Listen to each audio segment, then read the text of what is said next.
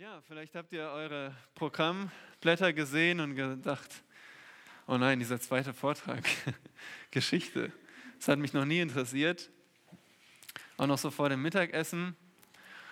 Und deswegen wollen wir gleich in unserer Einleitung uns anschauen, weswegen sollten wir überhaupt Kirchengeschichte oder Gemeindegeschichte kennenlernen? Weswegen sollten wir darüber Bescheid wissen? Warum sollte ich mir das anhören? Warum sollte ich jetzt aufmerksam sein? Was geht mich das an, äh, wenn es doch gar nicht so sehr um die Bibel jetzt geht, eine Auslegung oder so, wie Dieter es gemacht hat? Ganz einfach, dann wollen wir einen Überblick machen über 2000 Jahre Gemeindegeschichte und schließlich äh, unsere Lehren daraus ziehen, ein Fazit. Das, was wir mitnehmen können. Das ist nicht nur Information, sondern auch eine Lektion. Und deswegen kommen jetzt acht Gründe, weswegen du die Geschichte der Gemeinde kennen solltest. Und der erste Grund ist, beseitige deine Unwissenheit. Wenn wir ehrlich sind, sind viele von uns unwissend darüber, was in diesen 2000 Jahren passiert ist. Wir kriegen vielleicht noch die Reformation hin und denken, alles davor ist so katholische Kirche, da wollen wir sowieso nichts mit zu tun haben. Reformation und dann, ja, irgendwann kommen wir eben. Also beseitige deine Unwissenheit, betrachte Gottes Geschichte mit uns. Wir haben es gehört, wir sind Teil des Leibes, wir sind eine Einheit mit Christus. Und das ist sein Leib, die Geschichte seines Leibes, seiner Gemeinde. Und das ist deswegen auch deine Geschichte. Und du musst deine Geschichte kennen. Das ist Gottes Geschichte mit uns. Drittens, bezeuge Christi Treue wir haben es, äh, Dieter hat es schon zitiert aus Matthäus 16. Und Herr Jesus sagt äh, zu Petrus, du bist Petrus und auf diesem Felsen werde ich meine Gemeinde bauen. Und das Haar des Pforten werden sie nicht überwältigen. Und, und Pforten ist nicht etwas, was uns angreift, sondern wo wir reingehen. Also die Gemeinde ist aufgerufen, geistlichen Kampf zu führen und selbst die Pforte des Hades werden sie nicht aufhalten. Und das wollen wir bezeugen, wie Christus seinem Wort gegenüber treu gewesen ist. Das kann uns ermutigen. Dann bestaune die Bewahrung der Wahrheit. Ich meine, wir wissen, der Herr Jesus hat das wahre Evangelium gepredigt. Seine Apostel haben das wahre Evangelium gepredigt. Aber wie kommen wir dahin, dass wir heute an einem Punkt sind, wo wir die Wahrheit kennen, wo wir in einer Gemeinde sind, die sie glauben, die Gemeinde die Wahrheit glaubt? Wie ist das passiert? Wie hat Gott seine Wahrheit überhaupt bewahrt? Über 2000 Jahre. Wie viele Ideologien oder Ideen sind gekommen und gegangen? Wie ist es, dass diese Wahrheit heute noch steht? Dann fünftens, beherzige vergangene Irrtümer. Und wir kennen das alle. Wir lernen aus Fehlern. Und so auch in 1. Korinther 10, wo Paulus sagt, lernt aus den Israeliten, wie sie in der Wüste götzendienerisch waren, wie sie gemurrt haben. Lernt aus den Irrtümern. Und darum der Aufruf an euch, lernt aus den Irrtümern. Beherzige das. Und dann begeistere dich für vergangene Vorbilder. Ich bin wirklich begeistert von einigen Männern und Frauen in der Geschichte der Gemeinde und das ist für uns auch so ein, eine Ermutigung. Ihr kennt das, wenn ihr einen guten Freund habt, eine gute Freundin, die auch den Weg mit dem Herrn geht und sie zu sehen oder ihn zu sehen, das ermutigt euch in eurem Glauben. Und so soll es sein mit diesen Menschen, die wir gar nicht mehr hier auf der Erde treffen können, weil sie schon gestorben sind, zum Herrn gegangen sind. Aber wir können trotzdem von ihrem Aussagen lernen, von ihrer Hoffnung lernen, von ihrer Treue zum Evangelium lernen, von ihrer Errungenschaft, für die gesunde Lehre einzustehen, sie zu formulieren, sie zu verteidigen, sie weiterzugeben. Also begeistere dich für diese Vorbilder und dann ähm, bereite dich auf Einwände vor. Vielleicht hat der eine oder andere schon mal so einen Einwand bekommen. Nun, irgendwann so, Konstantin, Kaiser Konstantin, hat entschieden, welche Bücher zur Bibel gehören und welche nicht. Ja, gibt diese Populärwissenschaft, diese Wegwerfliteratur, wo solche Dinge verbreitet werden. Die Kirche hat irgendwann entschieden, welche Bibel, äh, Bücher in unserer Bibel sind. Und letztendlich haben Menschen entschieden, was du jetzt liest oder nicht, sagen manche. Nun, was sagst du? Ähm, ja, könnte sein, äh, ich weiß nicht so recht. Da bereite dich vor. Du musst wissen, was du glaubst. Du musst wissen, wo deine Bibel herkommt. Du musst dich auf diese Einwände vorbereiten.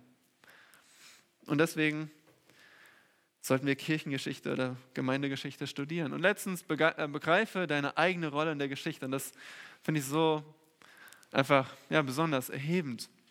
Und uns überlegen, wir haben oft so eine begrenzte Sicht. Ja. Ich komme aus einer stressigen Woche auf der Arbeit.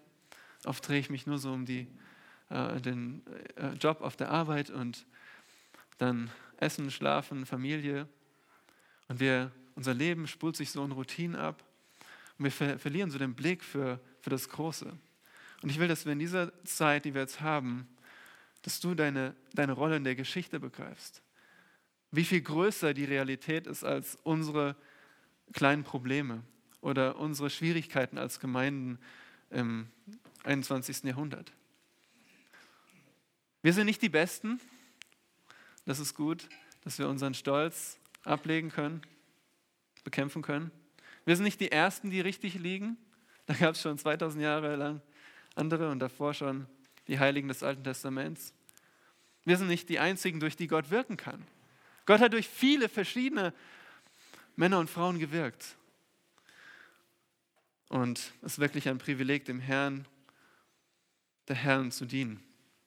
Also begreife deine eigene Rolle in der Geschichte. Und damit geht's los mit unserer Jet-Tour. Ich hoffe, ihr habt ein, eure Anschnallgurte bereit. Denn wir machen jetzt einen Überblick über 2000 Jahre. Und um euch das zu erleichtern, findet ihr auf dem Tisch, nicht für jeden, aber so ein, ein paar Zettel, wo ihr diese Gliederung seht, die wir uns jetzt anschauen wollen. Und da ein paar Vorbemerkungen. Zuerst müsste ich so eine weiße Flagge haben und hier kapitulieren. Ich kann keine 2000 Jahre in einer Stunde zusammenfassen, das ist unmöglich. Und deswegen ist auch diese Einteilung hier nicht fest und, und unverrückbar. Und da überschneiden sich Zeiten. Und doch sehen wir bestimmte charakteristische Zeiten in der, in der Geschichte der Gemeinde. Das hilft uns da entlang zu hangeln. Zweitens ist der Fokus vor allem auf Europa. Und ihr wisst, dass die Gemeinde weltweit existiert und das äh, sprengt den Rahmen. Von daher, was ich äh, auch am theologischen Seminar studiert habe, war ja auch vor allem die Geschichte der Gemeinde in Europa und Amerika. Und deswegen fokussieren wir uns auch vor allem auf Europa, Deutschland und in jüngerer Zeit auch auf Nordamerika. Ja, und drittens, die Frage ist jetzt Kirchengeschichte oder Gemeindegeschichte. Wir sagen Geschichte der Gemeinde, weil wir meinen, die diesen Leib Christi von wahren, wiedergeborenen Gläubigen. Und doch in dieser nächsten Stunde werden wir auch einige Dinge sehen, die betreffen so die Kirche, das, was man als, äh, als große Organisation, evangelische Kirche, katholische Kirche kennt. Und wir wissen, dass dort nicht alle Menschen wiedergeboren sind, oder? Und wir werden auch einige traurige Dinge lernen, aber auch das ist wichtig, um einfach diesen Kontext zu verstehen, in dem sich unsere Geschwister bewegt haben. Also nicht alle Namen, die jetzt folgen, nicht alle Ereignisse sind wirklich Teil unserer Geschichte von wahren, wiedergeborenen Gläubigen. Ihr versteht das?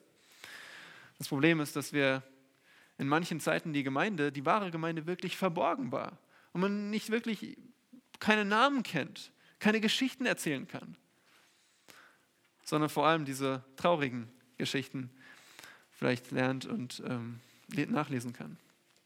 Also genug der Einleitung.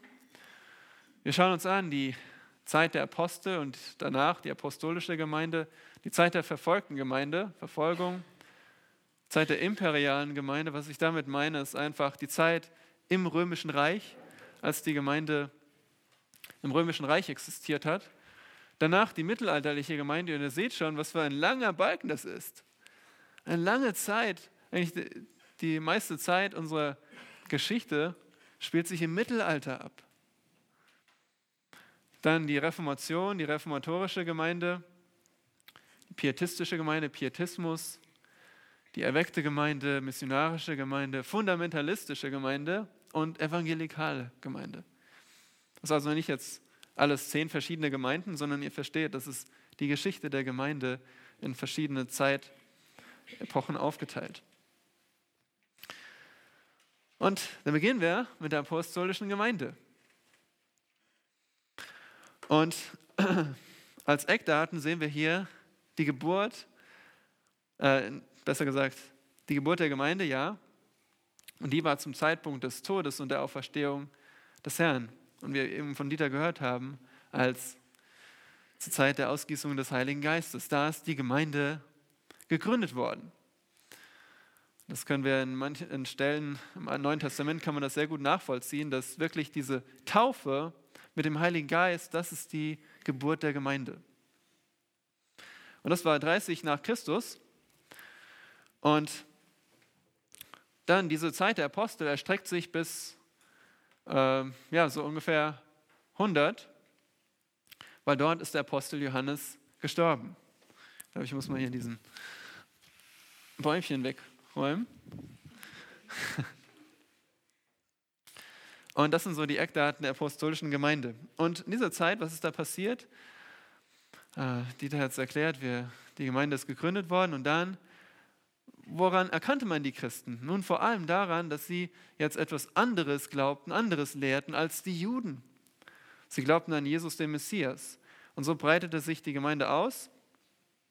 Zuerst waren sie ja noch alle in Jerusalem und dann kam, wer kam dann?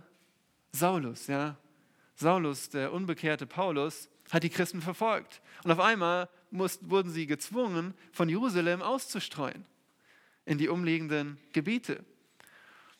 Und zunächst haben sie nur unter Juden evangelisiert, aber Philippus äh, predigte dann auch in Samarien und an der Küste.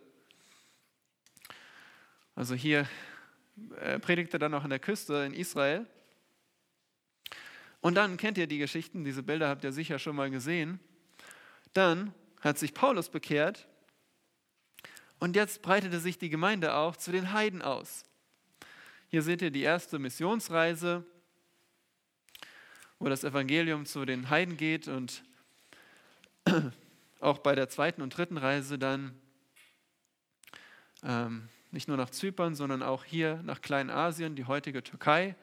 Und dort werden Gemeinden gegründet. Und das waren Heiden dort. Dann die zweite Missionsreise, da geht es dann durch die Leitung des Heiligen Geistes zum ersten Mal nach Europa. Hier nach Mazedonien und, und das heutige Griechenland. Und dort werden Gemeinden gegründet. Es gibt dann noch eine dritte Missionsreise, von der wir in der Apostelgeschichte lesen. Und was kommt danach? Nun, ihr kennt es. Paulus wurde gefangen genommen und er reiste nach Rom. Dort hat er die Gefängnisbriefe geschrieben und wie wir glauben, wurde er danach nochmal entlassen. Und hat dann die, äh, diese pastoralen Briefe geschrieben, 1. Timotheus, 2. Timotheus, Titus. Und dem, daran können wir entnehmen, dass er auch nach seiner ersten Gefangenschaft noch einmal unterwegs war, sogar bis nach Spanien gekommen ist, wie die Tradition sagt. Und so sehen wir schon in diesen ersten Jahren eine Ausbreitung äh, nicht nur hier nach Kleinasien, Europa, gemäß der ähm, Kirchentradition auch nach Armenien, Irak, Iran, Indien. Also schon in dieser ersten Zeit äh, breitete sich das Evangelium aus. Nun, wie ging es mit den Aposteln weiter? Wir haben dann hier den Brand in Rom. Rom hat gebrannt und die erste Verfolgung brach aus unter Nero. Und zu dieser Zeit sind auch Petrus und Paulus gestorben. Dann wurde Jerusalem zerstört, Dieter hat es erwähnt. Und schon davor ist wohl Johannes nach Kleinasien gegangen, war im Exil und ist schließlich um 100, um das Jahr 100 gestorben. Und danach ging es weiter. Und hier seht ihr ein paar Namen. Das waren, das waren äh, Jünger der Apostel. Zum Beispiel Clemens von Rom, ja, hat zur Zeit von Petrus und Paulus gelebt. Er war ein Jünger von Petrus und Paulus. Oder ein Mann namens Ignatius, war Jünger des Johannes, ja? Ignatius von Antiochia. Das ist ganz interessant, dass er ein Vertreter dafür war, dass jede Gemeinde nur einen Bischof hat.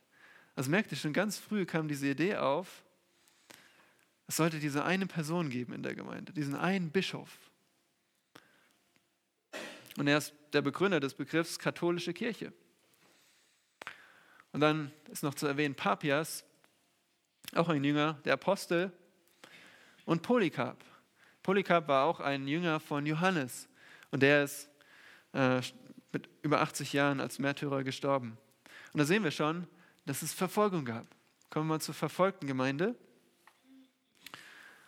Und wir haben schon gehört, 64 nach Christus hat Rom gebrannt und die Gemeinde wurde zum ersten Mal durch den Staat verfolgt. Und die Frage ist, warum?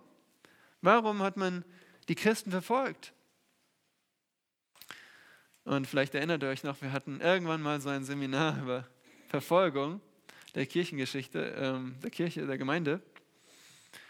Und das war einfach, weil sich das römische Reich mit dem Glauben gebissen hat.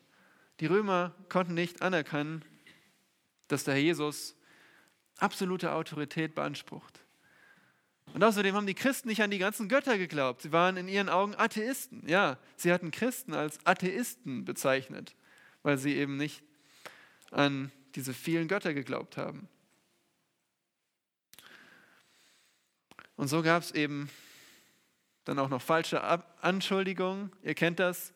Die Christen wurden bezeichnet als unmoralische Menschen, weil sie den brüderlichen Kuss praktiziert haben. Oder sie wurden als Kannibalen bezeichnet, weil sie ja davon sprachen, dass sie Blut und, und Fleisch essen, Blut trinken und Fleisch essen.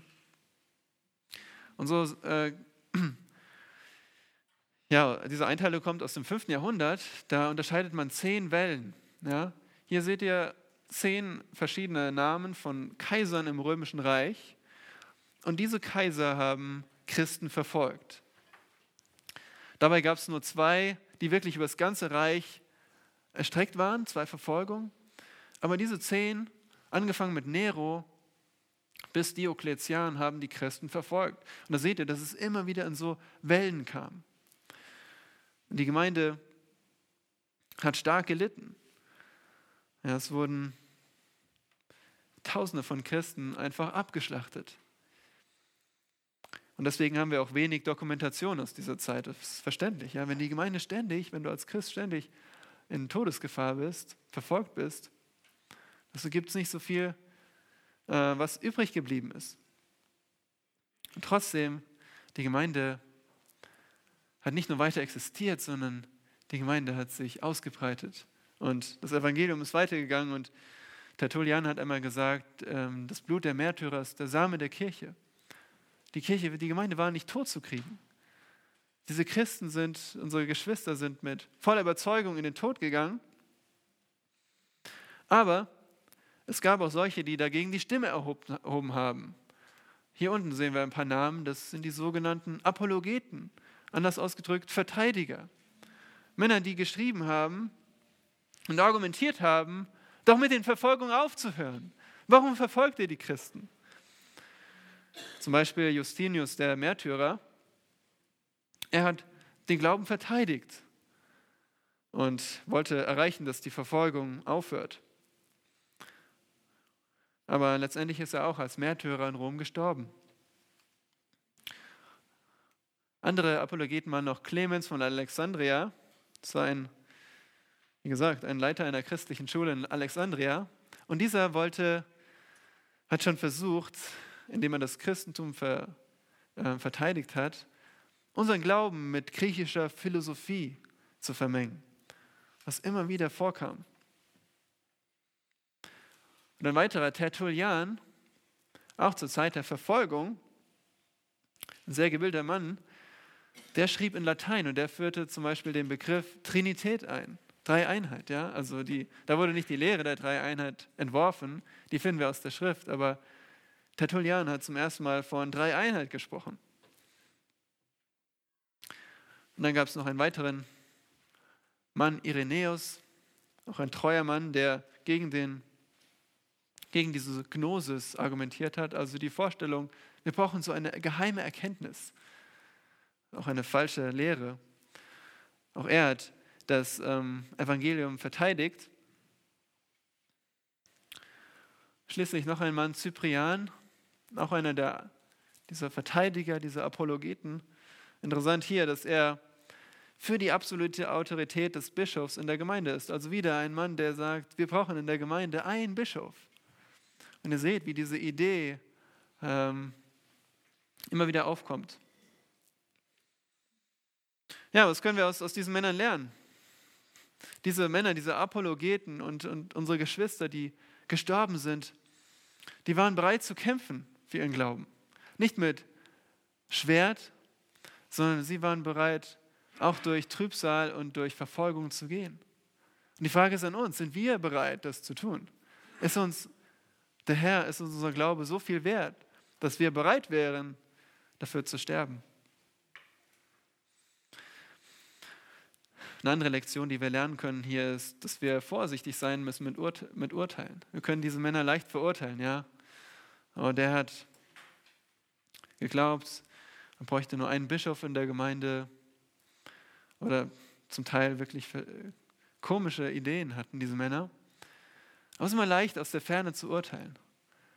Äh, wenn wir uns vorstellen, unter Verfolgung zu leben und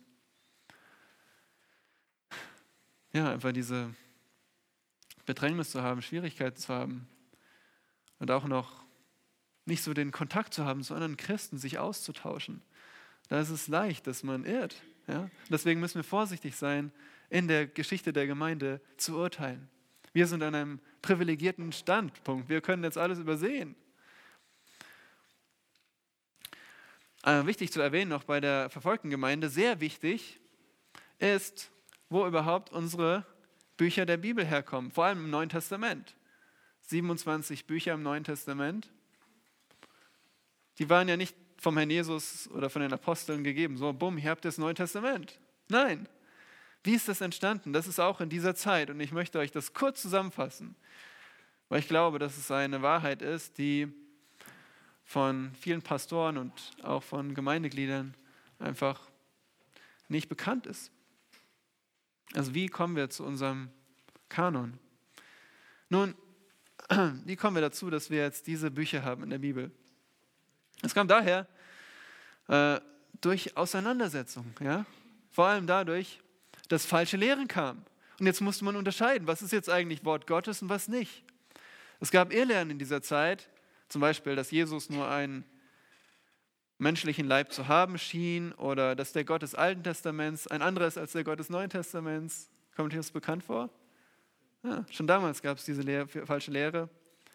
Oder Gott erscheint in verschiedenen Modi, also so wie Wasser, mal als Dampf oder mal als flüssiges Wasser aber es gibt keine drei Personen. So gab es verschiedene falsche Lehren und auch verschiedene Bücher, die beanspruchten, von Aposteln geschrieben zu sein. Und deswegen musste man einfach einmal klar sagen, okay, welche Bücher gehören dazu? Wie ist das passiert? Nun, im Alten Testament, im Alten Testament ist es so gewesen, äh, das Alte Testament war ja da zur Zeit von dem Herrn Jesus. Und der Jesus hat aus allen Büchern außer von ein oder zwei Büchern, soweit ich weiß, hat er zitiert. Der Jesus hat das Alte Testament bestätigt. Das war klar. Und das Alte Testament wurde auch von Propheten geschrieben. Aber wie ist es im Neuen Testament? Nun, das brauchte Zeit. Zuerst einmal ist das die Zeit der Verfolgung. Es ist nicht so leicht, äh, jetzt sich auszutauschen. Es brauchte Zeit, bis die Bücher, die von den Aposteln geschrieben wurden, die Briefe, Korinther, Römer, Galater, Epheser, Johannes. Es brauchte Zeit, bis die äh, zirkuliert sind. Und von da haben wir eine Zeit, wo diese Bücher des Neuen Testaments anerkannt wurden. Und sie wurden anerkannt, weil sie von Aposteln geschrieben wurden. Der Herr Jesus hat hier gesagt in Johannes 14, dass er, können wir mal kurz aufschlagen, damit ihr das seht, Johannes 14, Vers 23 zum Beispiel. Und folgende Vers 26 sagt er, der Beistand aber, der Heilige Geist, den der Vater senden wird in meinem Namen, der wird euch alles lehren und euch an alles erinnern, was ich euch gesagt habe. Das ist keine Verheißung an uns, ja, dass wir uns an alles erinnern, was, äh, was wir jemals an Gutem gehört haben. Das war eine Verheißung für die Apostel. Sie sollten jetzt aufschreiben, irrtumslos, jedes Wort, was Gott im Neuen Testament haben wollte. Und dazu hatten sie den Geist. Und, und so hat der Jesus hier schon und auch in Kapitel 16 zum Beispiel verheißen, dass das Neue Testament geschrieben würde. Ja. Auch in 16, Vers 13 zum Beispiel, wenn aber jener, der Geist der Wahrheit gekommen ist, wird er euch in die ganze Wahrheit leiten. Denn er wird nicht aus sich selbst reden, sondern was er hören wird, wird er reden und das Kommende wird er euch verkündigen. Und so hat der Jesus vorhergesagt, die Apostel werden Offenbarung bekommen und das Neue Testament schreiben. Und das ist passiert und jetzt musste es erstmal in dieser Zeit der Verfolgung, musste es erstmal ausgetauscht werden.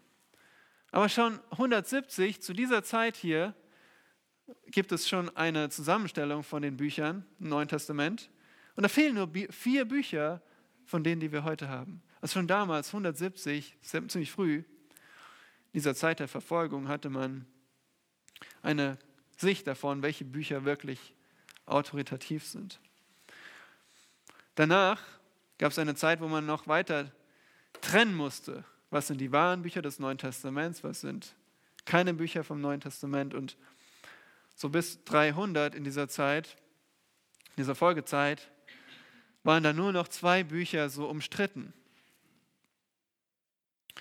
Und dann später, das ist jetzt nicht mehr hier auf dem Zeitstrahl drauf, so um 367, hat ein Mann namens Athanasius zum ersten Mal unsere 27 Bücher des Neuen Testaments in einer Liste verfasst.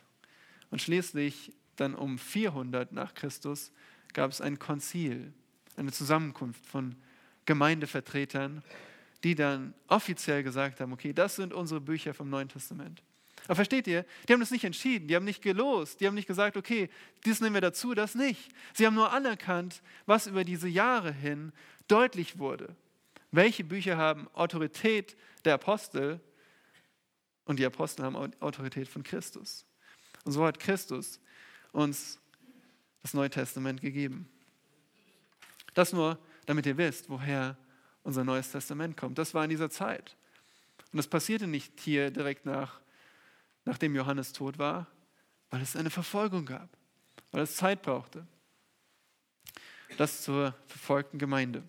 Okay, lass uns weitergehen. Die imperiale Gemeinde, eine relativ kurze Zeit, wie ihr seht, ungefähr von 300 bis 470. Und das ist markiert durch einmal ein ganz wichtiges Datum, 313, das Edikt von Mailand.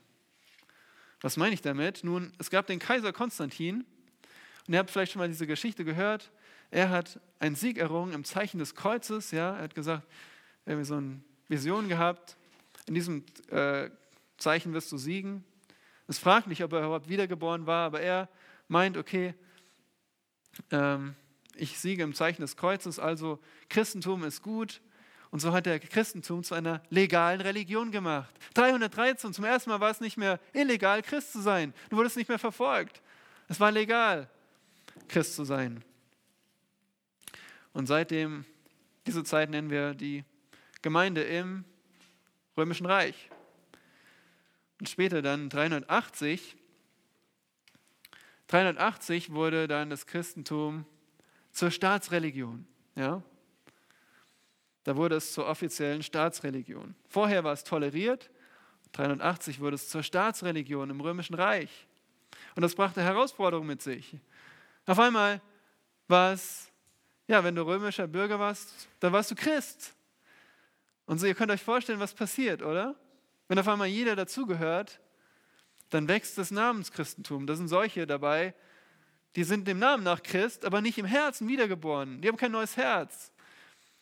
Und so gab es unterschiedliche Reaktionen auf diese neue Freiheit.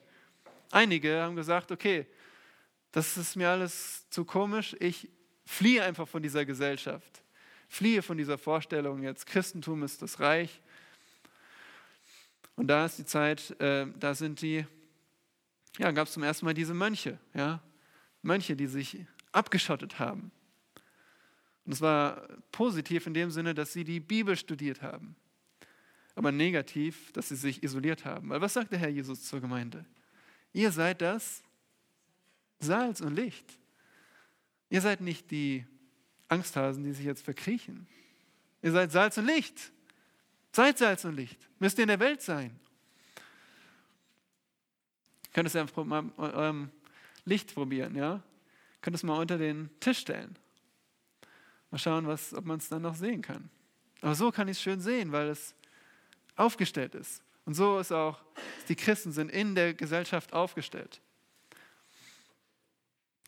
Aber es gab auch viele Namenschristen, ähm, und doch war es eine positive Zeit für, jetzt konnte sich die Gemeinde auf einmal versammeln, versteht ihr? Vorher waren die verfolgt, die konnten gar nicht alle zusammenkommen, die waren verfolgt. Und jetzt können sie als äh, Kirchenvertreter und Gemeindevertreter zusammenkommen.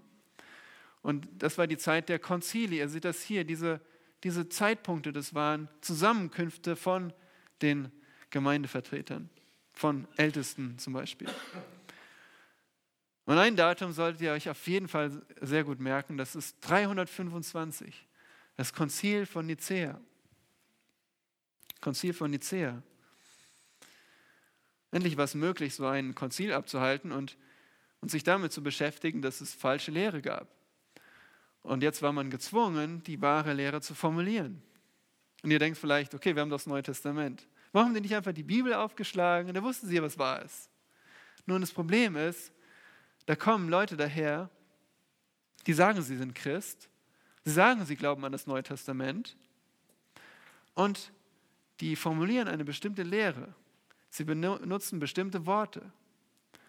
Und jetzt ist die Frage, okay, ist das jetzt wahr oder falsch? In die Bibel schauen hilft dir nicht, weil diese Worte, die da benutzt wurden, die stehen da nicht. Dann muss man entscheiden, okay, was sagt die Schrift? Wie formulieren wir das? Versteht ihr? Nicht, dass die Bibel nicht die Autorität wäre, aber wir müssen, in jeder Zeit gab es Herausforderungen, diese wahre Lehre in der Zeit zu formulieren. Klar zu sagen, was glauben wir, was glauben wir nicht. Das war zum Beispiel 325. Da gab es einen Mann, der sagt, ich bin Christ, ich glaube an die Bibel. Und er sagte, der Herr Jesus ist zwar göttlich, aber er ist dem Vater ähnlich. Er ist nicht gleich. Äh, er hat nicht göttliches Wesen im Sinne von, er ist gleich Gott, sondern er ist Gott ähnlich. Ja, er hat eine ähnliche, eine ähnliche Substanz wie der Vater. Er hat ein ähnliches Wesen wie der Vater, nicht das gleiche Wesen. Und da gab es diese verschiedenen Begriffe und diese Begriffe unterschieden sich in einem einzigen Buchstaben. Ein einziger Buchstabe hat entschieden, was wahr ist und was falsch ist. Und auf diesem Konzil musste entschieden werden, hat, was sagt die Bibel jetzt? Wie ist der Herr Jesus? Ist er ähnlich dem Wesen Gottes oder hat er das gleiche Wesen Gottes? Zu dieser Zeit, ähm, dieser falsche Lehrer heißt Arius. Er meinte, Jesus hat ähm, eine andere, ein anderes Wesen wie Gott und der Mann Athanasius, einer unserer Helden, sagte, nein, der Jesus ist wirklich Gott. Er hat das gleiche Wesen wie Gott. Und in diesem Konzil wurde dann entschieden, die richtige Formulierung ist, Christus ist vom selben Wesen wie der Vater. Ja. Diesen Satz findet ihr nicht in der Bibel so. Ihr findet, ich und der Vater sind eins, okay. Solche Stellen findet ihr, aber in dieser Zeit musste man formulieren, was glauben wir? Daher diese Konzile. Gut, die anderen brauchen wir nicht im Einzelnen jetzt durchgehen. Es gab, wie gesagt, große Lehrer zu dieser Zeit, wie zum Beispiel Augustinus. Augustinus, ein bekehrter Mönch, ältester einer Gemeinde. Er predigte das Evangelium von Gottes Souveränität. Gott ist souverän in der Rettung, wie Dieter es gepredigt hat. Wir stehen auf den Schultern von Männern wie Augustinus. Aber auch Augustinus hatte Schattenseiten. Ja? Er hat Dinge gelehrt, die sind Grundlage für das Sakramentensystem der katholischen Kirche. So lernen wir daraus, keiner war perfekt, dieser Männer. Aber Augustinus hat das Evangelium gepredigt. Chrysostom zum Beispiel hat das Evangelium gepredigt in Konstantinopel. Was ist das heute? Istanbul. Und ein Mann namens Jerome, oder Hieronymus, sagt man auf Deutsch oder Latein, er hat die Bibel ins Lateinische übersetzt, ja, die Vulgata. Er war einer der wenigen Männer zu dieser Zeit, haltet euch fest, der tatsächlich Hebräisch konnte. Ja, damals hat man Griechisch gekannt und Latein, aber man hatte so eine Abneigung gegenüber den Juden. Und Hieronymus war einer der einzigen, der, der ähm, dieser frühen Kirchenväter, es gab noch einen anderen, der heißt Origenes, und nur zwei Männer, die Hebräisch konnten. Ja, da seht ihr schon, wie, ja, wie es auch da Irrtum gab, dass man vom, auf der anderen Seite vom Pferd gefallen ist und gesagt hat, okay, mit den Juden wollen wir nichts mehr zu tun haben. Also es gab noch weitere Konzile über das Wesen Christi, seine menschliche Natur oder die Inkarnation. Da merkte man, man ist immer gefordert zu formulieren, was glauben wir. Deswegen sind Glaubensbekenntnisse auch hilfreich und nicht falsch. Und dann 445 zum Beispiel, ähm, ein Datum, da wurde durch den Kaiser festgelegt, dass Rom die Autorität und den Vorrang hat unter den Kirchen. Da hat es angefangen. Der römische Bischof hat beansprucht, damals Leo I., ich bin der Nachfolger von Petrus. Ja? Der, der Grund, die Grundlage war gelegt für das Papsttum. Das hat nicht Petrus erfunden, es hat es langsam ist diese Idee gekommen, okay, jede Gemeinde braucht einen Bischof und so hat auch Rom einen Bischof. Und irgendwann hat der Rom, äh, Bischof von Rom gesagt, ich bin der, das Oberhaupt über alle anderen Bischöfe. Und so ist das Papsttum entstanden. Diese falsche Auslegung von Matthäus 16, dass er der Nachfolger des Petrus ist. Und da beginnt es, dass der Bischof von Rom eine vorherrschende Stellung hat.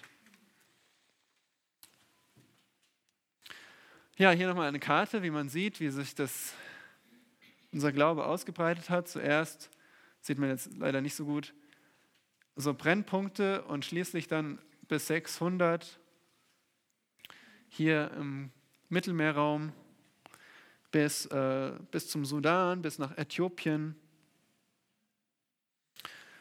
Und dann gab es, das habt ihr vielleicht im Geschichtsunterricht schon mal gesehen, jetzt wird es hilfreich, denn was ist jetzt passiert?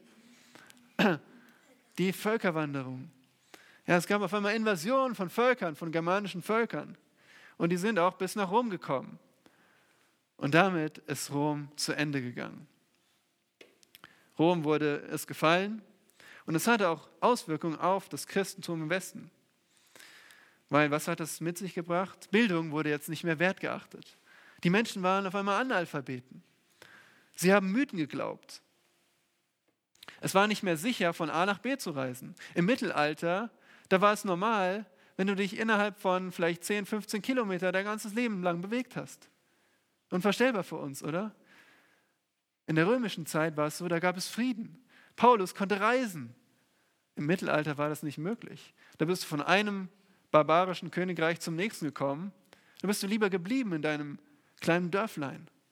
Es war eine dunkle Zeit, was die Bildung angeht, und deswegen, daher kommt auch der Begriff Mittelalter.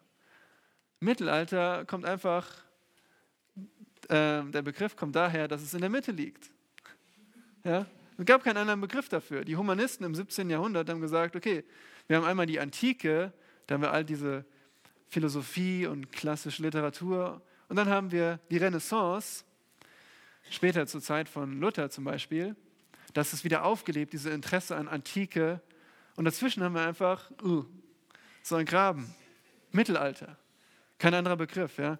Und das ist auch für die Gemeinde ein guter Begriff, weil es war wirklich ein, eine dunkle Zeit. Das Wissen wurde in Klöstern aufbewahrt, weil, wie gesagt, im öffentlichen Leben gab es dieses Wissen nicht mehr, ist verloren gegangen. Zum Beispiel Griechisch zu studieren, Hebräisch, das, was wir machen, um die Bibel auszulegen. Die Predigt war verschollen, da haben halt Mönche zueinander gepredigt. Ja? Der eine Mönch hat zu den anderen Mönchen gepredigt, aber es gab keine Predigt in, unter den Menschen. Eine dunkle Zeit. Ja, was ist da so passiert? Äh, Papst Gregor I. war der erste Papst mit bedeutender politischer Macht. Also jetzt werden die Päpste auch politisch aktiv und wollen weltliche Macht haben. Der Papst krönt dann den Kaiser Karl den Großen 800 nach Christus zum heiligen römischen Kaiser. Das war der Versuch, Rom wieder zu erwecken. Und dieser Kaiser Karl, der hat zumindest das Namenschristentum verbreitet in der Welt, in dem Europa. Aber es gab auch Licht in diesem dunklen Mittelalter, zum Beispiel Isodore von Sevilla, ein Erzbischof in Spanien, der auch das Evangelium der Gnade und Souveränität Gottes gepredigt hat. Oder Gottschalk von Orbet. Es war ein deutscher Mönch, der in Fulda, aus Fulda kam und der studierte die Bibel und zog dann nach Frankreich und predigte dort die Souveränität Gottes und seine Errettung.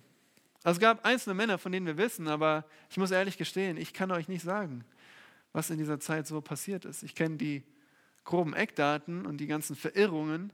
Aber es gibt nur einzelne Berichte von Lichtern, wie diese Männer dieses Evangelium gepredigt haben. Das Papsttum wurde immer schlimmer. Da gab es eine Zeit, da war in zwei Jahren gab es, äh, nee, falsch gesagt. Es gab Päpste, die haben nur weniger als zwei Jahre regiert. Also sie Papst nach Papst, Papst, Papst. Sie haben gemordet, um gewählt zu werden. Sie haben uneheliche Kinder gezeugt. Sie haben ihre Vorgänger ermordet. Das war in dieser Zeit 880 bis 1000, in dieser Zeit, wo das Papsttum niederging. Schließlich gab es dann noch eine Spaltung zwischen dem Osten und dem Westen. Denn im Osten gab es noch ein römisches Reich, ein byzantinisches Reich hieß das.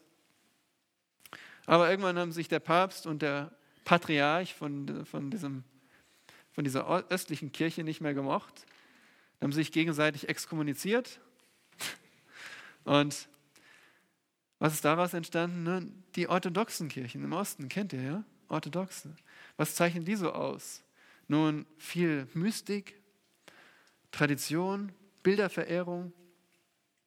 Das war so im Osten. Und kein wahres Evangelium, kein biblisches Evangelium in diesen orthodoxen Kirchen. Außerdem natürlich der Aufstieg des Islam, das vor allem den Osten beeinflusste. Ja, 622 ist äh, Mohammed nach Medina geflohen und er beanspruchte die Offenbarung von Gott durch Engel. Er schrieb die Geschichte neu und schloss den alten Gott Allah ein. Also Allah gab es vorher schon, diese Vorstellung, aber er hat das adoptiert um, ähm, und ihn als Gott Israels bezeichnet. Und ja, ist vor allem, diese frühe Zeit des Islam ist vor allem dadurch aufgefallen durch militärische Kampagnen. Die sind einfach losgezogen und haben Krieg geführt. Und wurden ähm, erst in Europa gestoppt durch einer der Franken. Und dann, was gibt es noch zu berichten? Wir wollen da schnell durch. Die Kreuzzüge. Die Kirche hat jetzt diese Idee adoptiert, dass man Krieg führt vom Islam. Und so wollten sie Jerusalem, äh, wollten sie das heilige Land von den Moslems zurückerobern. Ergebnis war nur Niederlagen oder vor allem am Ende Niederlage und Unehre für den Namen Christus, oder? Weil jetzt werden wir damit konfrontiert. Was? Du bist doch in der Kirche, oder? Haben die nicht die Kreuzzüge gemacht? Das hat nichts mit uns, unserem biblischen Christentum zu tun. Es war eine Kirche, die weltliche Macht genutzt hat und diese Idee vom, des Heiligen Kriegs von Muslimen übernommen hat. Außerdem die Zeit der Inquisition, wo es jetzt auf einmal ja, wo Irrlehrer ähm, gerichtlich verfolgt wurden. Aber wieder gab es Lichter wie Bernard von Clairvaux, auch ein Mönch, der das Evangelium verteidigt hat, gepredigt hat. Gehen wir mal zur nächsten Hälfte. Hier wieder die Kreuzzüge. Dann wusstet ihr eigentlich, dass es schon mal zwei Päpste gab? genau, die römische katholische Kirche verfällt noch mehr. Äh, der Papstsitz wird nach Frankreich verlegt. Und dann wird aber auch ein, tritt ein Papst in Rom auf. Und jetzt gibt es auf einmal einen in Frankreich und einen in Rom. Und die sind feindlich gegeneinander. Nun, was macht man? Man macht ein Konzil in Pisa 1409 und wählt einen neuen Papst. Ergebnis: drei Päpste. und dann hat es wieder Jahre gedauert, ein paar Jahre, bis man sich dann auf einigen einen Papst geeinigt hat. Die Theologie wurde lebensfremd, fremd, die katholische Kirche verehrte Reliquien, also ein toter Heiliger war mehr wert als ein Lebender. Ähm, man hat Maria angebetet, übrigens eine Idee, die aus dem vierten Jahrhundert in Arabien entstanden ist, eine antichristliche Idee. Sakramente gab es, bis zu 30 Sakramente, Taufe, Messe, Konfirmation, letzte Ölung, all diese Dinge, um ja, Heil zu bekommen. Und so ist die Kirche wirklich den Bach runtergegangen. Aber es gab auch Lichter, wie zum Beispiel Petrus Waldes. Erinnert euch vielleicht, vor einem Jahr haben wir hier Reformationsgeschichte studiert. Und das waren die Vorreiter der Reformation. Das war ein Mann, ein Laienprediger aus Lyon, der die Bibel übersetzte. John Wycliffe in England übersetzte die Bibel ins Englische. Jan Hus predigte die Schrift und wurde verbrannt. Oder Savoran, Sa, Savonarola, ein italienischer Reformator. Was merkt ihr? Es geht zurück zur Schrift. Sie haben die Bibel übersetzt. Die Bibel gab es nicht zu lesen, außer in Latein. Die Menschen konnten die Bibel nicht lesen, nicht aufschlagen. Sie konnten nur lateinische Predigten hören. Und so wurde die Reformation vorbereitet durch die Bibel. Welches Dokument hat die Reformation hervorgebracht? Nicht die Thesen, die Bibel. Die Bibel wurde wieder entdeckt und so kommen wir zur reformatorischen Gemeinde, zunächst in Deutschland und Schweiz. Da kennen wir natürlich unseren Martin Luther. Er ist wie ein Eisbrecher der Reformation. Wenn ihr euch vorstellt, so ein Eismeer, gibt ja auch so Kreuzfahrten, ja, die man machen kann. Und vor, dem Schiff, vor diesen Schiffen muss ein Eisbrecher fahren der die Eisschollen aufbricht und den Weg ebnet für nachfolgende Schiffe. Und Martin Luther war der Eisbrecher der Reformation. Er hat die Schollen der falschen Lehre des Papsttums, der katholischen Kirche aufgebrochen mit der Bibel und den Weg geebnet für Nachfolger. Martin Luther war ein Mönch, der dann einen Lehrstuhl bekam und der die Gnade Gottes verstanden hat. Gerechtigkeit Gottes wird mir zugerechnet durch den Glauben. Es ist nicht mehr dieses erdrückende Wort, ich kann nicht gerecht sein vor Gott, ich kann nicht gerecht sein. Nein, es, ich werde es, ich empfange es durch den Glauben aus Gnade Gottes. So hat er die Thesen gegen den Ablass verfasst und diese zentrale Überzeugung gehabt, Christus ist die Autorität. Und er wurde auch exkommuniziert und übersetzte die Bibel oder das Neue Testament auf der Wartburg. Nun, dann gab es auch radikalere Führer, die wollten die Reformation auch auf soziale Strukturen ausweiten und dann kam es zum Bauernkrieg. Und Luther hat sich gegen diesen Bauernkrieg gestellt und das Ergebnis war, die Reformation war nicht mehr eine Volksbewegung. Ganz wichtige Zeit. Die Bauern haben verstanden, okay, Luther ist nicht dafür, dass wir jetzt alle Aufstand machen. Und so wurde die Reformation nicht, ähm, war sie keine Volksbewegung mehr. Sie wurde nun vor allem durch die Fürsten von oben eingeführt. Und so gab es katholische Fürsten und protestantische Fürsten. Und die haben dann letztendlich Krieg gegeneinander geführt. Aber Dann 1555 ein wichtiges Datum, das Augsburger, Bekenntnis, wo dann festgelegt wurde, dass es nicht mehr Ketzertum ist, ähm, ja, evangelisch zu sein. Es war nicht mehr, eine, darauf stand nicht mehr die Todesstrafe oder Verfolgung. Und so wurde, ja, wurden die Evangelischen anerkannt und haben später auch ihr, ihre Lehre zusammengefasst in dem sogenannten Konkordienbuch. Und so ist, ja, sind die Protestanten, die Evangelischen, ähm, entstanden. Alles, was ihr in Rot seht, äh, betrifft die Schweiz. Ihr seht, zur selben Zeit gab es dann auch Ähnliches in der Schweiz, in der Reformation der Schweiz. Zuerst durch Ulrich Zwingli, der studierte die Bibel und das Neue Testament in Griechisch. Und er predigte gegen katholische Missbräuche. Aber er war für die Kindertaufe. Und da gab es einige seiner Schüler, denen ging das nicht weit genug. Die sagten, in der Bibel steht doch, Gläubige sollen getauft werden. Und so einer war zum Beispiel Konrad Grebel. Und so haben sie zum ersten Mal eine Glaubenstaufe vollbracht, ja. Also so ganz im Geheimen getauft, einen erwachsenen Menschen getauft, war unvorstellbar zu dieser Zeit.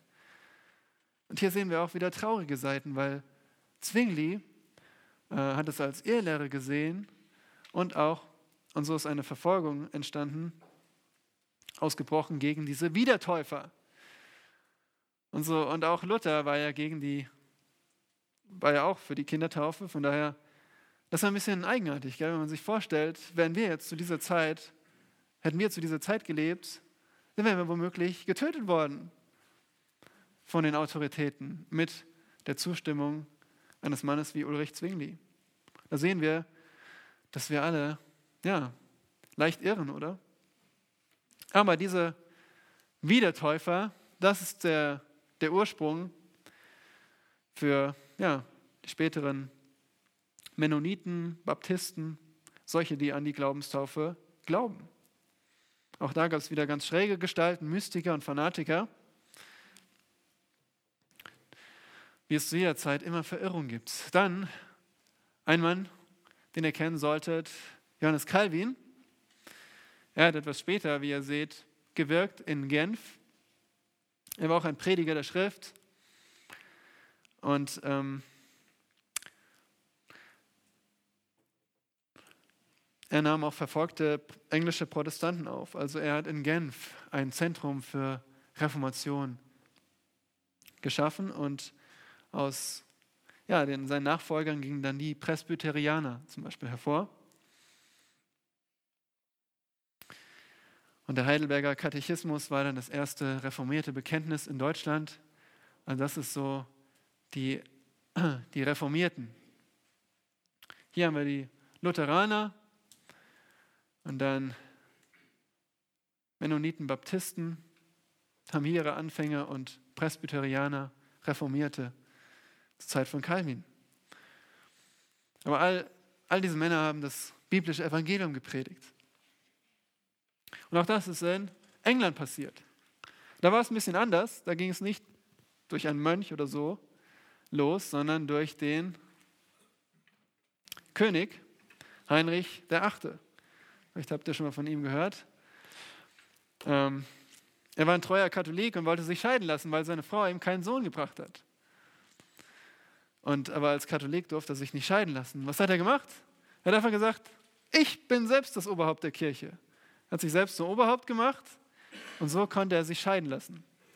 Und so hat er die anglikanische Kirche gegründet, eine englische Kirche, und mit Rom gebrochen. Aber trotzdem auch die Zugänglichkeit zur Bibel eingeschränkt. Dann sein Nachfolger, sein Sohn, Edward sechste war Englands Josia. Er wurde mit neun Jahren König und er war Protestant. Und zu dieser Zeit ist die Reformation in England losgegangen. Reformen wurden durchgeführt. Es gab Pastoren statt Priester. Aber dieser Josia ist ziemlich bald gestorben und auf ihn folgte Mary die Erste. Bloody Mary, die blutige Maria. Und sie hat ähm, 280 Protestanten verbrannt. Sie war, wollte die Beziehung zur katholischen Kirche wiederherstellen. Und in dieser Zeit sind dann unsere Glaubensgeschwister aus England geflohen, zum Beispiel nach Genf, und haben dort ähm, die von der Reformation gehört. Schließlich kam dann Elisabeth, die erste. Ihr seht es schon, das war eine längere Zeit. In dieser Zeit wurden dann die Protestanten nicht mehr verfolgt, aber es gab die sogenannte anglikanische Kirche und einigen ging die Reform nicht weit genug. Weil Elisabeth war zum Beispiel abgeneigt gegenüber dem Predigen. Ja, und der Predigt des Wortes Gottes. Und deswegen gab es zu dieser Zeit solche, die die Reformation noch weiterbringen wollten, die Kirche reinigen wollten. Und wer waren das? Die Puritaner. Ein abfälliger Begriff für solche, die die Kirche reinigen wollten. Und warum solltet ihr das wissen? Nun, die Puritaner bei einer Zeit, vielleicht keine andere Generation war so gesättigt mit der Bibel. Zu den Puritanern gehörten Männer wie zum Beispiel John Bunyan und John Owen. Vielleicht habt ihr schon mal von John Bunyan gehört. Er war auch ein Prediger der, der Schrift, aber zwölf Jahre im Gefängnis für seinen Glauben. Wie kam das dazu? Nun, ich habe das hier mal farblich markiert. Alles, was rot ist, waren Herrscher, die eher katholisch waren. Und auf Elisabeth folgten zwei Herrscher, die waren eher katholisch. Und in dieser Zeit von Charles I. Ähm, wurden die Puritaner verfolgt. Sie durften nicht mehr predigen. Und was haben sie gemacht? Viele sind ausgewandert nach Amerika. Und so kam das Evangelium dann schließlich nach Amerika. 20.000 Puritaner sind nach Nordamerika ausgewandert. Und dann gab es eine Zeit, wo die Puritaner sogar selbst Macht ergriffen haben in England, also auch mit dem Schwert. Das ging auch wieder zu Ende und es kam wieder ein katholischer äh, Regent, der 2400 Pastoren auf einmal entließ. Ja, wurden auf einmal, zack, raus aus der Gemeinde. Darfst nicht mehr in deine Gemeinde kommen, nicht mehr predigen. Also auch die Zeit der Puritaner war eine Zeit von Verfolgung, aber sehr bibelgesättigt und große Prediger, wie zum Beispiel auch Matthew Henry, der einen Kommentar über die ganze Bibel verfasste. Und merkt euch das, weil da kommen wir gleich noch zu. Die Puritaner, sehr bibelgesättigt und haben viel geschrieben weil sie nicht predigen konnten. Ihr müsst euch vorstellen, die Puritaner waren aus ihren Kanzeln enthoben. Sie konnten ja nicht schweigen. Und so haben sie viel geschrieben, geschrieben. Deswegen gibt es viele Literatur von den Puritanern aus England. Noch ganz kurz, es gab auch eine Reformation in Schottland. John Knox, der erst aus England geflohen war, nach, Cal nach Genf kam, unter Calvin gelernt hat, zurück nach Schottland ist. Das Ergebnis war, ja, in Europa gab es jetzt Protestanten. Und zwar einmal Lutheraner und jetzt hier die Reformierten in der Schweiz, Wiedertäufer. Und so vor allem hier in, in Deutschland, ähm, England, Schottland, Skandinavien, da hat der Protestantismus tiefe Wurzeln gefasst. In Frankreich wurde er geduldet und in Spanien und Italien unterdrückt.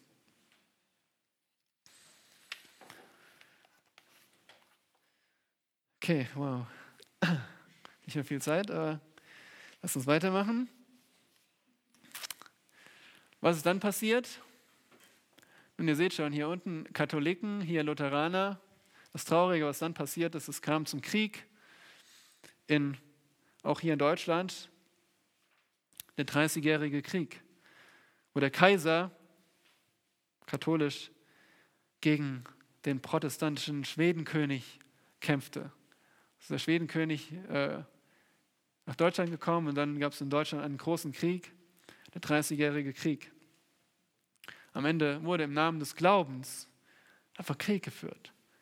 Und das hat viele Menschen ähm, skeptisch gemacht, zu Atheisten gemacht oder das begünstigt, dass sie den Glauben abgelehnt haben in Deutschland. Und deswegen war es wieder notwendig für eine Erneuerung. Und die kam mit dem Pietismus. Ja, Pietismus in Deutschland. Aber Pietismus, das Wort Pietas heißt einfach Frömmigkeit. In dieser Zeit, ähm, wie gesagt, war das Luthertum eher so eine tote Orthodoxie. Äh, es waren einfach so Lehrsätze, nicht mehr so viel mit dem Leben zu tun gehabt. Es gab diesen Glaubenskrieg, diese Glaubenskriege. Und es gab auch den Einfluss von puritanischer Literatur, puritanische Literatur aus England. Und das kam, dann kam es zum Pietismus, zu dieser Bewegung, die ein Kirchengeschichtler als die bedeutendste Bewegung seit der Reformation bezeichnet. Und ich denke, einige von euch kommen auch aus Gemeinden vielleicht, die Pietismus, äh, pietistisch begründet oder geprägt sind. Im Pietismus wurde die Wiedergeburt betont. Ja, wir brauchen Wiedergeburt. Wir brauchen auch geistliche Erfahrungen. Es ist nicht nur Lehrsätze, die wir auswendig lernen, sondern es muss in unserem Leben sich widerspiegeln. Laien sollen die Bibel studieren, nicht nur der Pastor. Jeder soll die Bibel studieren. Und wir sollen uns auch missionarisch und sozial bemühen. Das war der Pietismus. Es gab verschiedene Richtungen. Schlüsselpersonen sind zum Beispiel Philipp Spener, Professor in Halle, der eben dafür argumentierte, für mehr Bibel, erbauliche Predigten. Er war Doktor der Theologie. Und so gab es diesen, ist dieser, dieses Zentrum entstanden in Halle, ja? nicht so weit von hier. Und der Nachfolger Speners war dann August Hermann Franke, der einigen Begriff ist. Wo sitzt Maria? Ist sie hier? Hat darüber studiert. Ähm, in ihrer Abschlussarbeit. Gell? Über August Hermann Franke geschrieben. Ähm, er war auch Professor der Theologie, hat die biblischen Sprachen gekannt. Also ihr seht, zurück zur Schrift. Und er hat dann verschiedene Schultypen gegründet hat Studenten ausgebildet für Mission. Und Halle war wirklich mehrere Jahre lang, mehr als 30 Jahre lang so ein Zentrum des Pietismus. Dann gab es noch den Graf von Zinzendorf, den ihr kennt vielleicht. Herrnhuter Pietismus, dort die Herrnhuter Brüdergemeinde hat dort ihren Ursprung. eine Gemeinde, die keiner Großkirche angegliedert war, auch vom Pietismus geprägt war. Was waren die Stärken und Grenzen des Pietismus? Nun, es gab die Freude an der Bibel, das war gut. Sie wirkte auch in allen Schichten, diese Erneuerung, diese, diese pietistische Bewegung. Aber leider gab es zu wenig Begeisterung für Fundamentaltheologie, ja, für Theologie über Gottes Wesen. Sie waren eher so praktisch interessiert, aber es ist auch wichtig, dass wir einfach in unserem Verständnis von Gottes Wesen und der Tiefe der Theologie in der Schrift wachsen. Und so gab es eine schwache Auseinandersetzung mit systematischer Theologie. Und das hat dadurch geführt, dass einige dieser Pietisten, dieser jungen Studenten dann letztendlich der historisch-kritischen Bibelauslegung hinterhergelaufen sind.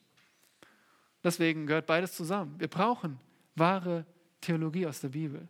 Wir müssen tief darüber nachdenken, was, wer Gott ist, was die Bibel sagt. Wir können nicht nur so ein oberflächliches Verständnis haben. Wir müssen wissen, was Gott sagt. Wir wollen wirklich jedes Wort, jeden Vers verstehen in der Bibel. Auf der anderen Seite muss es immer in unserem Leben sich widerspiegeln. Wir brauchen beides. Sonst werden wir entweder tot in der Orthodoxie oder werden oberflächlich und sind freiwillig für falsche Lehren die durch Gelehrte in die Gemeinde gebracht werden. Dann habe ich sie ja auch aufgeführt, die erweckte Gemeinde. Das ging ineinander über. Erweckung. Wodurch gab es Bedarf an Erweckung? Nun, es gab einmal die Zeit der Aufklärung, die ich besser die Verdunkelung nenne. Es gab die Zeit der Verdunkelung, wo man dachte, okay, mit Vernunft lässt sich alles lösen. Der Verstand wurde über die Bibel gesetzt. Und auch in Amerika waren zwar die ersten Siedler hingegebene Christen, aber späte Generationen wurden immer zunehmend gleichgültig. Es gab ein totes Namenschristentum. Es gab in Deutschland und in Amerika Bedarf für Erweckung. Und diese Erweckung hat Gott geschenkt. Männer, die Evangelisation betont haben, Wiedergeburt und Christi Werk am Kreuz. Einmal in Amerika, hier in Rot dargestellt, gab es vor allem vier Männer. Einer war Jonathan Edwards, Sohn eines Pastors. Und 1934 bricht eine Erweckung aus in seinem Gebiet in Northampton an der Ostküste von Amerika.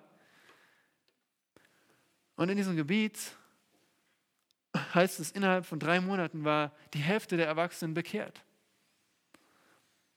Die hat es vorgelesen, an einem Tag sind 3000 Menschen bekehrt worden. Es ist möglich. Gott kann diese Zeiten schenken durch das Evangelium.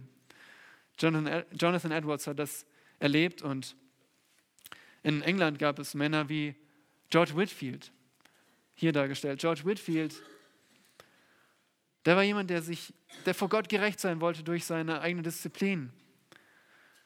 In Oxford hat er zwei Brüder kennengelernt, die Wesley-Brüder, die diesen heiligen Club hatten. Sie wollten heilig leben, sie waren Asketen, sie haben die Bibel auf Knien gelesen, aber sie waren, hatten kein neues Herz. Und dann hat Gott Whitfield bekehrt und er wollte predigen, aber die Kanzeln waren ihm verwehrt in England. Und so ging er einfach nach draußen. Und so hat er vor Tausenden gepredigt in Bristol und London. Und dann wurde er nach England, äh, nach Amerika, ist er nach Amerika gegangen und wurde von Edwards eingeladen. Und 1740 gab es eine Predigttour von Whitfield. Und ein Historiker oder Prediger, Steve Lawson, nennt es die größte Reise seit Paulus. Es sind wirklich Massen, äh, haben gehört, haben das Evangelium gehört. George Whitfield hat ungefähr 18.000 Predigten gepredigt in seinem ganzen Leben. Zu seiner Zeit gab es auch den Wissenschaftler Benjamin Franklin. Und Benjamin Franklin war Wissenschaftler und hat Whitfield predigen gehört und er hat ausgerechnet, wie viele Menschen er hat geschaut, wo kann ich ihn noch hören, wo kann ich ihn noch hören. Hat er ausgerechnet, dass ungefähr so 20.000 oder mehr ohne Verstärkung Whitfield hören konnten. Und so viele kamen auch zum Teil zu seinen Freiversammlungen, wo er predigte. Und es sind viele Menschen zur, zum Glauben gekommen. Und auch Charles und John Wesley waren in Amerika aktiv. Und so gab es diese erste große Erweckung. Aber danach kam der Revolutionskrieg und ähm, wieder geistlicher Niedergang. Und so gab es schon wieder Notwendigkeit für eine Erweckung. Eine zweite Erweckung ist ausgebrochen von ja, einfach Männern wie Baptistenprediger, Methodistenprediger, die haben einfach dieselbe Botschaft immer gepredigt, aber auf einmal sind viele Menschen gerettet worden. Das ist die Ermutigung für uns. Die haben nicht irgendwas anders gemacht auf einmal, sie haben das Wort gepredigt und auf einmal hat Gott diese positive Reaktion geschenkt. Sie haben nicht irgendwie den Kniff gefunden, um die Menschen zu bekehren. Leider gab es in dieser zweiten Erweckung auch dann solche, die das missbraucht haben. Es gab, äh, kam, wurde zur Gewohnheit, dass Teilnehmer wie tot umfielen. Und spätere Prediger haben genau darauf abgezielt, auf Umfallen, auf äußere Reaktionen. Zu dieser Zeit der zweiten Erweckung gab es solche, die meinten, man könnte die Hörer überreden. Man soll nach vorne kommen, man soll knien, man soll aufstehen, vielleicht die Hand heben. Habt ihr das schon mal gehört? Gibt es auch heute noch, oder? Man predigt, damit Menschen Reaktion zeigen. Sie sollen nach vorne kommen, sie sollen Nein. Echte Bekehrung geschieht im Herzen. Durch das Evangelium. Und die gab es auch in dieser Zeit. Auch in Deutschland gab es brennpunktartige Erweckung in Deutschland. Namen, die wir vielleicht nie gehört haben. Gottfried Krummacher, Prediger in Wuppertal, Ludwig Hofacker.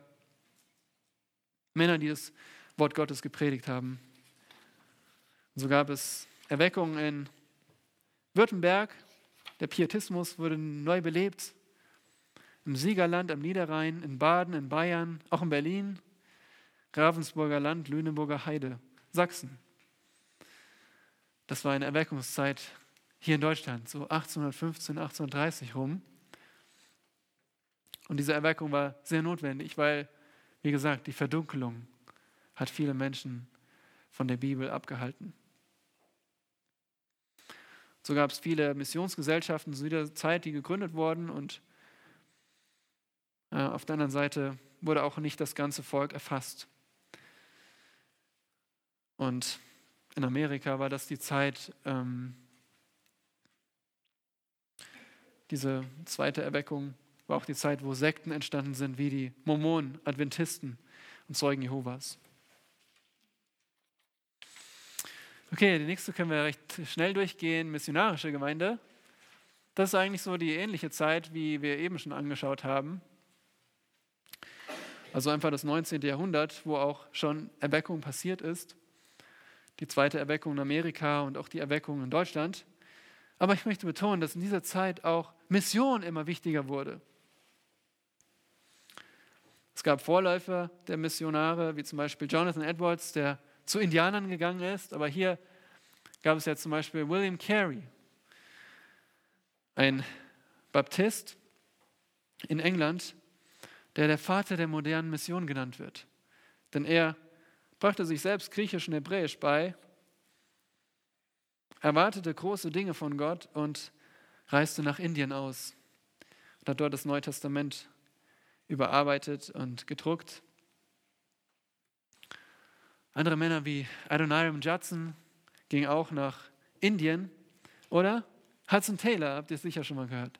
Hudson Taylor, der ein Methodist war und die Methodisten kommen von Wesley, das ist die Richtung.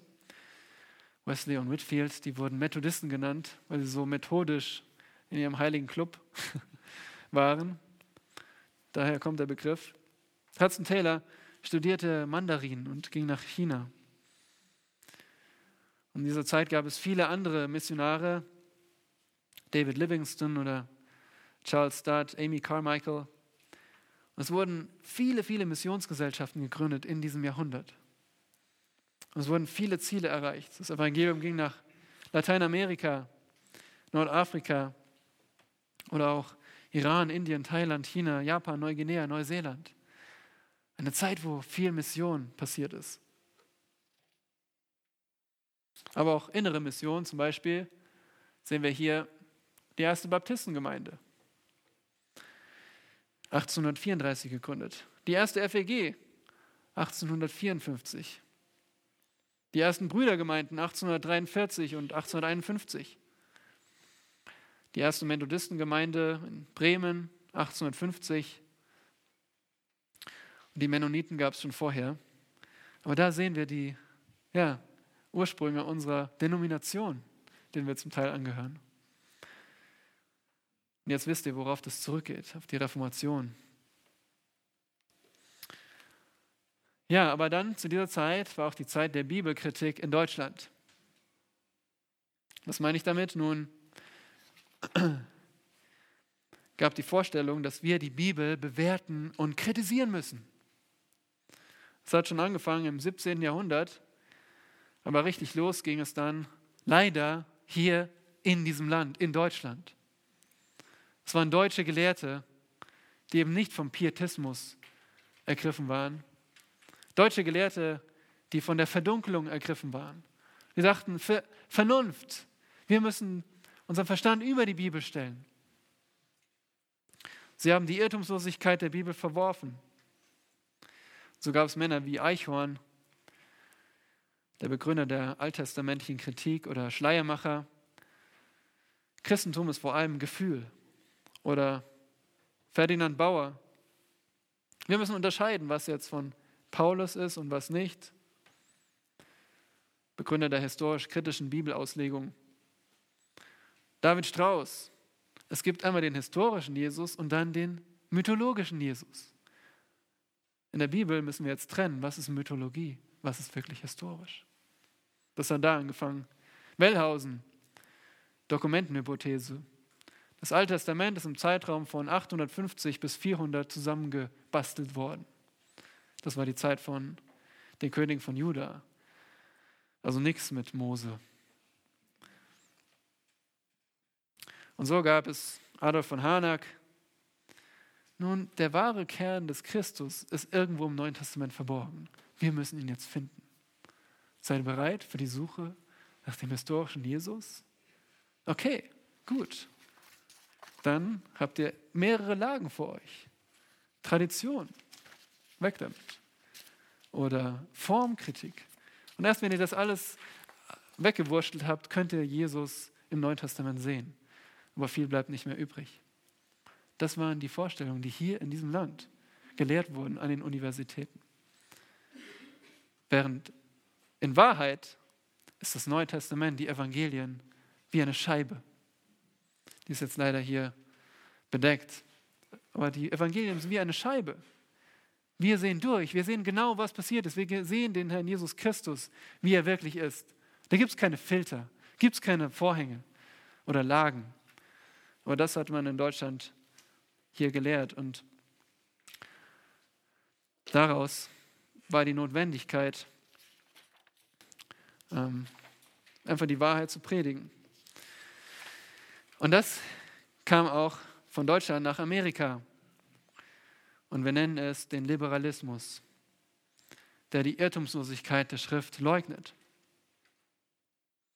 Und es wurde auch dominierend in den großen Denominationen in Amerika.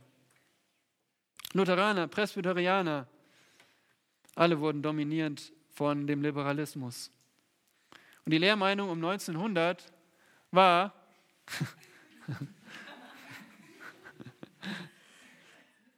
Um 1900 war die Lehrmeinung, Gott ist ein liebender Vater. Alle Menschen sind Kinder Gottes und nicht verdorben. Christus ist der ideale Mensch. Das Reich Gottes ist soziales Ideal. Die Bibel ist inspirierend, nicht inspiriert. Das Kreuz soll uns zu besseren Menschen motivieren. Hört sich das ver, vertraut an? Ist nicht das, was wir heute auch vielerorts hören? Ihr Christentum ist gut. Ja, die Bibel ist sehr inspirierend. Christus ist ein guter Mensch. Gott ist ein liebender Vater, er hat alle lieb, alle Nationen, alle Farben und Rassen. Alle Menschen sind Kinder Gottes. Es gibt keine verdorbenen Menschen. Ja, die Massenmörder und solche, die sich abschlachten. Aber prinzipiell sind wir gut. Das ist Liberalismus. Das kommt daher, dass der Mensch seinen Verstand über die Bibel gesetzt hat. Und das kam jetzt auch nach Amerika. Deutschland war ohnehin schon ziemlich dunkel geworden durch den Liberalismus, aber jetzt kam es auch nach Amerika. Da gab es anfänglich noch Gegner, wie solcher einer hier, Archibald Alexander am Princeton Seminary, die für die Irrtumslosigkeit der Schrift einstanden. Aber der Liberalismus ging immer weiter. Und schließlich äh, stellten sich 1878 einige Gelehrten dagegen und sagten, hier ist, was wir glauben, was biblisches Christentum ist. Und sie formulierten 14 Fundamentals, fundamentale Grundsätze. Und das machten sie 1915 nochmal, reduzierten sie es auf fünf. Und daher kommt der Begriff Fundamentalist. Kommt nicht von Islam oder so, sondern von evangelischen Fundamentalisten. Solche, die sagen, okay, wir müssen wirklich festhalten an unserem Fundament, an diesen Lehren. Das ist biblisches Christentum. Und sie waren bereit zum Machtkampf, nicht jetzt zum militärischen Kampf, aber einfach zu Wortgefechten. Und so gab es Kämpfe in den Denominationen. Aber die Fundamentalisten, sie verloren zunehmend die, die Kontrolle über ihre Denomination. Und so haben sie sich immer mehr abgesondert. Und schließlich war ein Fundamentalist, ein Fundamentalist war einer, der sich von allen abgesondert hat. Nicht nur von den Liberalen, sondern auch von solchen, die mit Liberalen zusammengearbeitet haben. Das heißt, äh, wenn wir zu dieser Zeit gelebt hätten, müssten wir uns fragen, okay, wenn wir jemanden zum Predigen einladen, äh, er kommt aus dieser Gemeinde A. Macht diese Gemeinde A irgendwas mit Liberalen zusammen, dann darf Prediger aus Gemeinde A nicht bei uns predigen. Und so ging es noch weiter. Vielleicht hat es nicht Gemeinde B, sondern Gemeinde C und D. Hat, und so wurde es so kompliziert, man hat sich nur noch abgesondert. Und so kam es dazu, dass sich das zu einer Trennung kam von Fundamentalisten zu den sogenannten neuen Evangelikalen. Da kommt vor allem der Begriff her. Und die Evangelikalen wollten vor allem das Evangelium betonen. Das war gut. Und sie wollten nicht, sich nicht so strikt absondern von der Gesellschaft. Das war auch gut. Aber sie übernahmen die Gepflogenheiten der Politik und Wirtschaft. Kompromiss, Kooperation, Schwammigkeit, Wunsch nach Macht. Und so wurde es der Evangelikalismus in Amerika ein, eine Bewegung, die sich von niemandem mehr absonderte.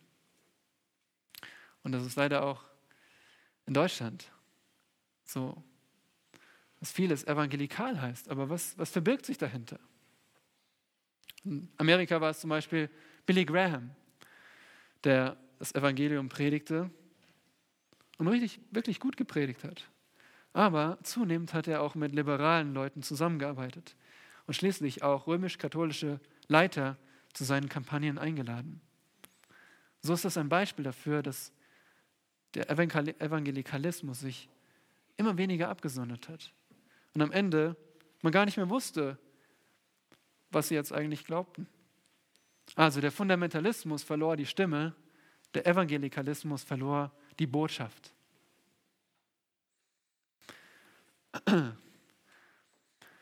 Okay, was gibt es noch zu sagen? Noch ein kurzer Exkurs zur charismatischen Bewegung. Wo kommt die eigentlich her? Hier seht ihr, wann das so entstanden ist. Bizarr hat es angefangen mit Menschen, die an eine zweite Segnung glaubten. Wenn du diese zweite Segnung hast als Christ, dann kannst du in Zungen reden. Ja? Aber nicht in Sprachen, sondern in irgendwelchen Zungen. Obwohl damals gab es auch eine Frau, die sagte, sie kann Chinesisch sprechen und schreiben. Man hat sogar Aufschriften von damals, aber äh, es ist nicht Chinesisch. Aber da, da, kam diese Idee her, dass man viel Zungenrede ähm, praktizieren soll. Nur das Problem war, diese Leute, die wussten nichts von der Reformation. Das ist wie ein anderes Universum. Ja? Sie wussten nichts von der Reformation, sie wussten nichts von reformatorischer biblischer Theologie. So auch bei der charismatischen Erneuerung 1960. Wieder gab es einen Ausbruch von Zungenrede in Los Angeles. Und diese Idee, man soll eine Umgebung schaffen, wo Menschen die Errettung wählen. Schließlich die dritte Welle, sogenannte dritte charismatische Welle, wo jetzt nicht mehr so das Zungenreden betont wird, sondern Wunder. Wir müssen zeigen, dass Gottes Reich da ist, durch übernatürliche Zeichen und Wunder. Wir müssen Gottes Macht zeigen über andere Götter durch Wunder. Und das gibt es auch immer noch heute. Aber nur meine Botschaft ist, das ist nicht unsere Strömung. Das ist ein anderes Universum. Das hat nichts mit der Gemeinde zu tun. Das kommt aus dem Nichts. Genauso wenig die Kirchen in Deutschland. Ihr kennt die Zeit des Nationalsozialismus, wo sich die deutschen Christen gegen das Alte Testament und gegen, Luther, äh, gegen Paulus gestellt haben. Und einige sagten, wir machen da nicht mit. Das waren wahre Gläubige. Und sie haben die bekennende Kirche gegründet in der Zeit des Nationalsozialismus. Und aus diesen Vertretern ist dann auch die evangelische Kirche in Deutschland hervorgegangen. Aber auch die evangelische Kirche in Deutschland ist in der Zeit, in der Zeit der 68er immer mehr pluralistisch geworden. Und so ist das auch nicht unsere Strömung. Genauso wenig die Strömung des Liberalismus. Beispiel ein Seminary in Amerika, das zuerst an Irrtumslosigkeit geglaubt hat, aber dann nach zehn Jahren das verworfen hat. Was ich euch zeigen will, ist das, das ist unsere Strömung. Das ist, wo ihr hingehört. Das geht zurück auf Männer wie Archibald Alexander, die das Evangelium der Apostel, könnten wir jetzt weitergehen, bis, zum, bis zu den Aposteln. Apostel, Kirchenväter, Reformation, bis heute. Das ist unsere Strömung. Wir sind nicht irgendwie aus dem Nichts entstanden, Auch wenn, es, wenn wir zum Beispiel als Bibelgemeinde keine denominationelle Bindung haben. So gibt es zurzeit viele Gemeinden in Deutschland und auch Amerika, die so unabhängige Gemeinden sind. Ja? Bibelgemeinde hier, Bibelgemeinde dort. Was ist das eigentlich? Nun, wir sind einfach unabhängige Gemeinden, weil so viele Denominationen einen falschen Weg eingeschlagen haben.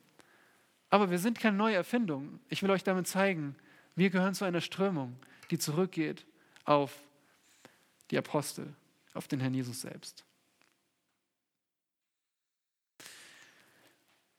Und so haben, erleben wir gerade in dieser Zeit ein Aufblühen der reformatorischen Theologie, der biblischen Theologie. Nicht nur in Amerika, auch in Deutschland wird es immer mehr gefragt.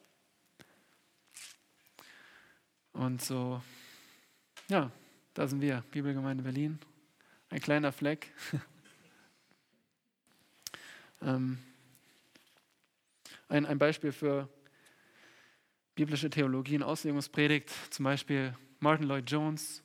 Als Martin Lloyd Jones in Westminster Chapel in London abdankt, oder äh, wie sagt man, sein Amt aufgibt, ein Jahr später beginnt John MacArthur in Grace Community Church Los Angeles und dient immer noch und ist uns ein Vorbild. Und wir sind auch eng damit verbunden, Dieter, Pascal, wir haben studiert am Seminary dort und ja, das ist unsere Strömung. Ja, es gibt noch viel zu erwähnen. Ich muss langsam schließen, deswegen noch das Fazit. Das ABC, das ABC der Kirchengeschichte, Gemeindegeschichte. A, Autorität. Was wir gesehen haben, die Autorität ist die Schrift. Gründe dich auf die Autorität. In Epheser 2, Vers 20 heißt es, die Gemeinde ist gegründet auf das Fundament der Apostel und Christus. Das ist unser Fundament, die Schrift, die apostolische Lehre. B, Bedrängnis. Wir müssen Bedrängnis erwarten. Das ist nicht normal, so wie wir als Christen zurzeit leben. Wir können uns frei versammeln, können von A nach B reisen. Verfolgung gab es immer wieder die verfolgte Gemeinde oder die Puritaner zum Beispiel. Ganz andere Zeiten, aber das ist zu erwarten. 2 Timotheus 2, Vers 13. Wer gottesfürchtig leben will, wird verfolgt werden. C. Christus. Christus ist der Fels, auf dem die Gemeinde ruht. Wie Dieter gesagt hat, wir leben zum Lobpreis seiner Gnade. Es ist Christi Gnade, dass wir als Gemeinde existieren. Und dieser Christus ist der historische Christus. Der Christus der Bibel ist der historische Christus. Es gibt keinen Mythos. Wir sehen genau, wer er ist in der Bibel. Und sein Evangelium, das ist, wo wir uns festhalten müssen und wo wir Treue zeigen müssen. Denominationen sind nicht heilbringend. Ja. Ich sage euch nicht, geht jetzt zu dieser Denomination. Oder haltet euch nur an diese Denomination. Wir haben gesehen in der Geschichte, Kirchen sind aufgestanden und niedergegangen. Denominationen sind gekommen und liberal geworden. Eine neue Schule, Seminary wurde gegründet, ist den Bach runtergegangen. Haltet euch nicht an irgendeiner Denomination fest oder an irgendeiner Organisation oder an dieser Schule. Es gibt nicht die eine wahre Denomination. Die Gemeinde ist immer eine schwache Erscheinung. Ja, wir wollen diese Einheit haben. Wir wollen den Menschen sagen können, ich gehöre zu dieser Gemeinde, evangelische Kirche. Aber das gibt es leider nicht. Es gibt nicht diese eine Organisation. Es gibt zurzeit viele unabhängige Gemeinden. Aber wir sind alle verbunden, wenn wir uns an das wahre Evangelium halten, das zurückgeht auf der Strömung zu den Aposteln, zu Christus. Eh, Erweckung ist möglich. Wir haben es immer wieder gesehen. Erweckungen sind ausgebrochen. Warum nicht heute? Warum nicht in unserer Zeit? Die Menschen damals haben dasselbe Evangelium gepredigt und es ist Erweckung ausgebrochen. Gott kann es schenken. Es sind nicht unsere Methoden, nicht unsere Geheimnisse, die wir finden müssen, damit die Menschen gerettet werden. Es ist Erweckung, die Gott schenkt und sie ist möglich. Wir haben es gesehen in der Geschichte. F, falsche Lehre, gab es schon vor dem ersten Jahrhundert an. Sie wechselt nur das Gesicht. Sie wechselt nur das Gesicht. Es gibt immer wieder falsche Lehre. Immer wieder gibt es ja, neue Schulen, die einfach gegründet werden müssen, weil diese Schule ist im Bach runtergegangen. Falsche Lehre. Müssen wieder neue Schule gründen. Oder hier ist eine Gemeinde im Bach runtergegangen. Neue Gemeinde gründen. Das ist, weil falsche Lehre immer weiter existieren wird, solange es Satan, den Verführer, gibt und sie wechselt nur das Gesicht. Schließlich Gott ist das Ende. Er lenkt die Geschichte, Gott lenkt diese Geschichte zum Ziel. Und auch wenn die Gemeinde eine schwache Erscheinung ist, Gott lenkt die Geschichte zum Ziel, zu seiner Verherrlichung. Amen.